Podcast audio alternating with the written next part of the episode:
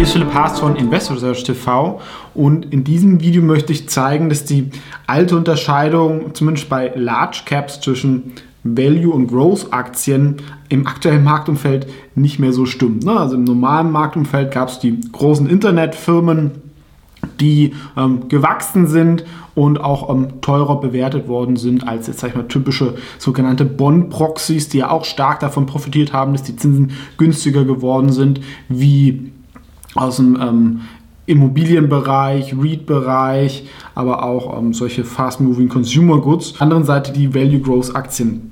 Also bei Microsoft und Apple hat sich das schon in den letzten Jahren eigentlich angeglichen, dass das ähm, aus beiden Welten kommt. Ne? Berkshire Hathaway hat ja auch eine sehr, sehr große Position in Apple. Jetzt ist aber nochmal stärker geworden, dass eigentlich die Bond-Proxy-Aktien teurer bewertet sind, ähm, absolut und auch ähm, im Verhältnis zur Historie, als sehr, sehr viele Wachstumsaktien, ähm, was an mehreren Gründen liegt. Ne? Also in, im Markt ist ja aktuell immer diese Story, die Zinsen steigen, deswegen fallen ähm, Wachstumsaktien. Es gibt ja aber sehr, sehr viele Wachstumsaktien, die A, nicht mehr so stark wachsen und B, eigentlich ziemlich profitabel sind oder sehr, sehr einfach ähm, sein können. Ich denke, da spielen noch zwei weitere ähm, Gründe eine Rolle, denn das sieht man ja auch die Bond-Proxys. Ja, die haben ja auch von den steigenden Zinsen profitiert. Die sind eigentlich wenig runtergekommen oder kaum. Und vielleicht erst jetzt so in den letzten Tagen ähm, beginnt es da zu kracken. Deswegen die weiteren Erklärungen sind A, die Post-Corona-Effekte, ja, ähm, da haben halt viele Firmen das Wachstum von zwei, drei Jahren in einem Jahr geholt und danach ging das Wachstum runter, sollte sich aber auf zwei, drei Jahre wieder normalisieren. Und das dritte so ein allgemeines Risk-Off-Trade. Ne? Da werden alle Aktien, die als riskant gesehen werden, verkauft und ähm, eher die defensiven Branchen gekauft. Ähm, also eine Sektorrotation, das, ist vielleicht schon ein bisschen gimpflich. Also ähm, so sehr aufging, ist das eigentlich zuletzt im Jahr 2000 gegangen, ne? weil 2008 ging eigentlich der gesamte Markt runter. Ihr kennt vielleicht den Aktienguide, ist auch in der Beschreibung zu diesem Video verlinkt. Das ist so ein Tool, wo man sich über Aktien informieren kann und auch nach verschiedenen Sachen filtern kann. Gibt es auch Screener. Eine Sache finde ich ganz interessant, da kann man sich die Charts anschauen von verschiedenen Sachen wie KGV oder auch EV Sales. Ich habe es der einfach halber EV Sales genommen, das ist also der Firmenwert zum Umsatz, was bei KGVs oft immer so Sondereffekte gibt und dann sehen die äh, Charts nicht so schön aus und möchte euch zeigen, fünf typische Bond-Proxys, wie die nach EV Sales bewertet sind oder waren in den letzten fünf Jahren und fünf ähm, ich nenne sie jetzt Value Growth Aktien, ähm, die stärker runtergekommen sind, ähm, und eigentlich jetzt günstiger sind als diese Value-Aktien. Aber auch noch ganz kurz der Hinweis, ich bin allen diesen fünf Value-Growth-Aktien indirekt über den Fonds investiert. Daraus können sich Interessenskonflikte ergeben. Das hier ist keine Anlageberatung oder Anlageempfehlung. Und in den fünf Bond-Proxys bin ich nicht investiert. Ähm, aus wir mal, ein bisschen Plakativitätsgründen habe ich natürlich auch eher Beispiele genommen, wo das deutlicher wird. Also ganz so klar ist natürlich auch nicht immer. Es gibt natürlich auch noch äh, Zyklika. Also das sind jetzt wirklich Bond-Proxys versus Value Growth. Die erste Aktie, so ein Klassiker, ist Coca-Cola. Hier sehen wir dieses EV Sales der aktuell bei 8 liegt. Also in den letzten fünf Jahren war das nie höher. Ne? Und das, ist auch das Besondere. Wir haben ja eigentlich schon einen Crash gesehen in vielen Tech-Bereichen, aber in anderen Bereichen nicht. Ja? Also klar, Öl lief gut, auch Verteidigung, aber halt auch solche Bond-Proxys. Und ähm, da kann man natürlich jetzt auch die These aufmachen, wenn jetzt Inflation kommt, dann muss ich diese Bondbox eigentlich weniger haben, weil ich dann auch wieder Anleihen kaufen kann. Und das sind ja auch eher Firmen, ähm, bei denen steigende Energiepreise, steigende Agrarpreise, steigende Löhne etc. auch ähm, zur Geltung kommen. Klar, können äh, Coca-Cola kann ein bisschen die Preise ähm, erhöhen, aber ich glaube insgesamt gleicht sich das aus. Also eigentlich, ähm, sage ich mal, sind profitable Wachstumsunternehmen mit einem Fixkostenblock meiner Meinung nach für dieses Umfeld ähm, besser aufgestellt. Deswegen ehrlich gesagt verstehe ich das auch aktuell nicht ganz, was der Markt da macht. Aber sowas kann natürlich dann auf Sicht von sechs bis äh, 30 Monaten eine sehr, sehr große Chance darstellen. Ähm, da es natürlich schwierig ist, wo der Gesamtmarkt hingeht, aber man kann sich natürlich auf die Sachen beschränken von den Bewertungen und im langfristigen Mittel tut sich das ungefähr angleichen im Verhältnis zu Qualität und Wachstum. Ja, und EV Sales oder Kurs-Umsatz-Verhältnis von 8 ist schon viel. Klar, Coca-Cola hat ja auch viel so Franchising oder so, was natürlich jetzt nicht, nicht bloßer Verkauf von ähm, Coca-Cola ist. Ähm, trotzdem finde ich, da kann man da so das historische Mittel war eher 6 oder sowas ähm, und da hat sich im Geschäftsmodell ja nicht so viel geändert. Das ist auch bei Procter Gamble so, das ist wie EV Sales bei 5 war eher so im historischen Mittel der letzten Jahre um die 4. Ne? Also obwohl, äh, auch hier das Beispiel, sind wir eher am oberen Ende. Ja? Und wenn ihr weiterschaut, am Schluss habe ich auch noch eine schöne Grafik, wo das alles vergleicht wird. Ähm, ähm, Procter Gamble ist so, ein Typ kennt ihr vielleicht, ja, so für Waschmittel, also so der größte Aktie in diesem Bereich für Konsumgüter und wird oft so für Stabilität im Portfolio gekauft. Gibt es meiner Meinung nach aber auch bessere Aktien in diesem Sektor. Ähm, nicht ganz so bekannt, aber auch ein richtiges Dickschiff ist American Tower. Die betreiben solche Anlagen für äh, Mobilfunk, ja, wo die sich dann einmieten können, hat eigentlich auch ein langfristig strukturelles Problem, denn wenn irgendwann das Satelliten-TV von SpaceX und Starlink etc.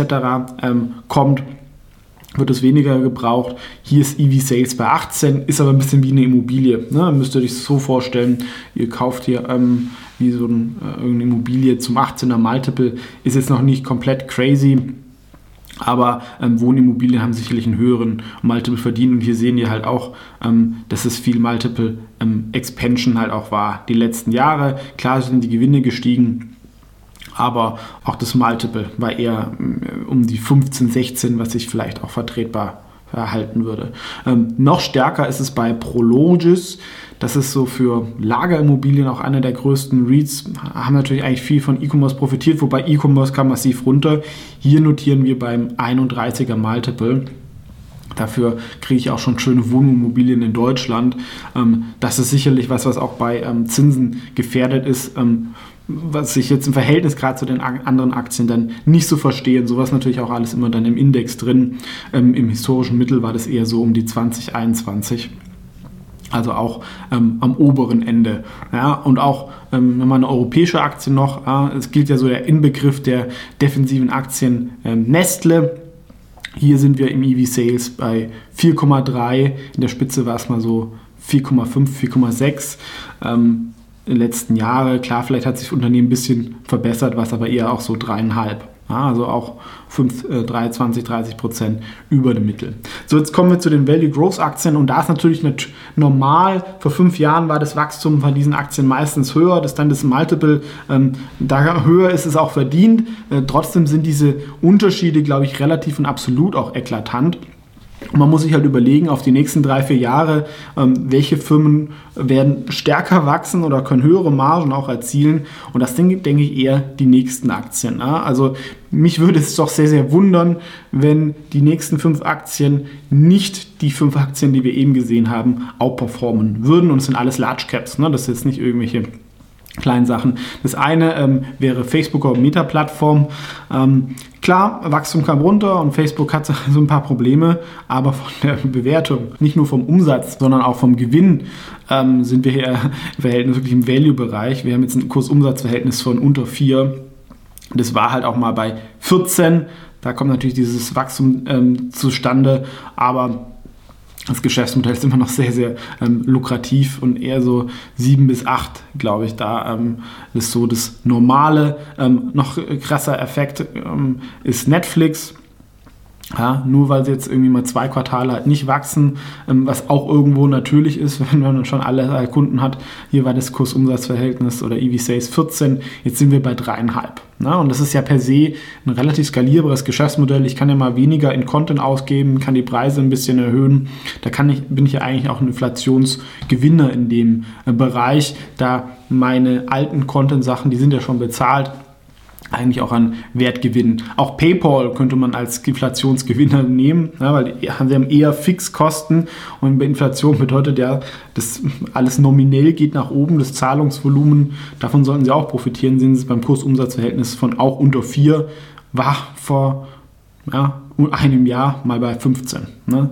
Ähm, war sicherlich zu hoch, ja? hier sehen wir diese Corona-Expansion, aber ich denke mal so wie es auch davor mal war, so 5, 6, 7, ist sicherlich auch vertretbar. Ähm, ich war nie so der ganz große Fan von PayPal, aber jetzt bei der Bewertung, ich nutze es auch immer und ähm, sie haben immer noch sehr, sehr viele Möglichkeiten, da noch mehr aus ihrer Marke und Kunden zu machen. Eine etwas unbekanntere Aktie, aber vielleicht sogar die ähm, spannender als die ersten drei wäre Rakuten.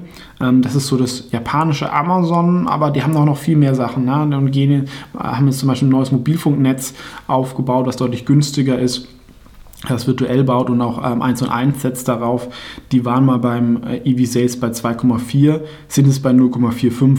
Ähm, ist natürlich ein großer Teil so One-Party, ähm, E-Commerce kann man es nicht mit ähm, Software oder so äh, vergleichen, aber viele Sachen sind noch so Trading ähm, und Marketplace ähm, haben viel Netto-Cash. Also das ist sowas, sind halt aktuell defizitär ein bisschen wegen diesen Investitionen im Mobilfunk, was er auch jetzt ähm, sich irgendwann normalisieren wollte. Und auch krass konnte ich auf den ersten Blick gar nicht glauben. Alibaba 2018 war EV Sales noch bei 16, jetzt sind wir bei 1,4. Wie kann sowas sein? A, haben sie natürlich auch, sag ich, mal, ich glaube, über Lazada und sowas mehr One-Party-Umsätze zugekauft und B, haben sie natürlich auch jetzt viel Netto-Cash, also der Firmenwert geht dann runter.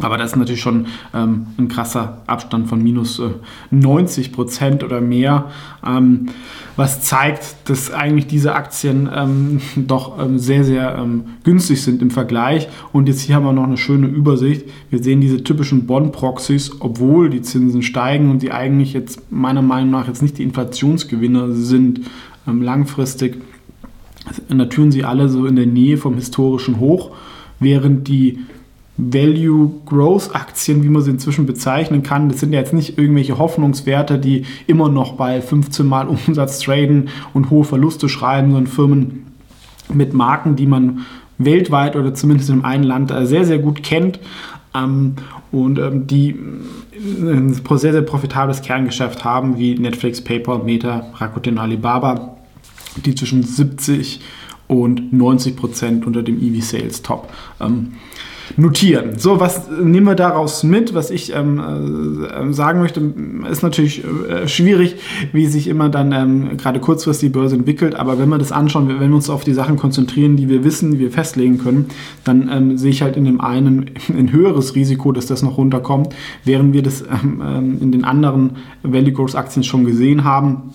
Und das ist ja eigentlich auch mein Investitionsstil, wie ich es im Haas Invest for Innovation Fonds mache, wo ähm, diese Aktien, aber auch andere ähnliche Aktien, die eigentlich aus Wachstumsbranchen kommen, aber inzwischen oft unter Value-Aktien bewertet sind.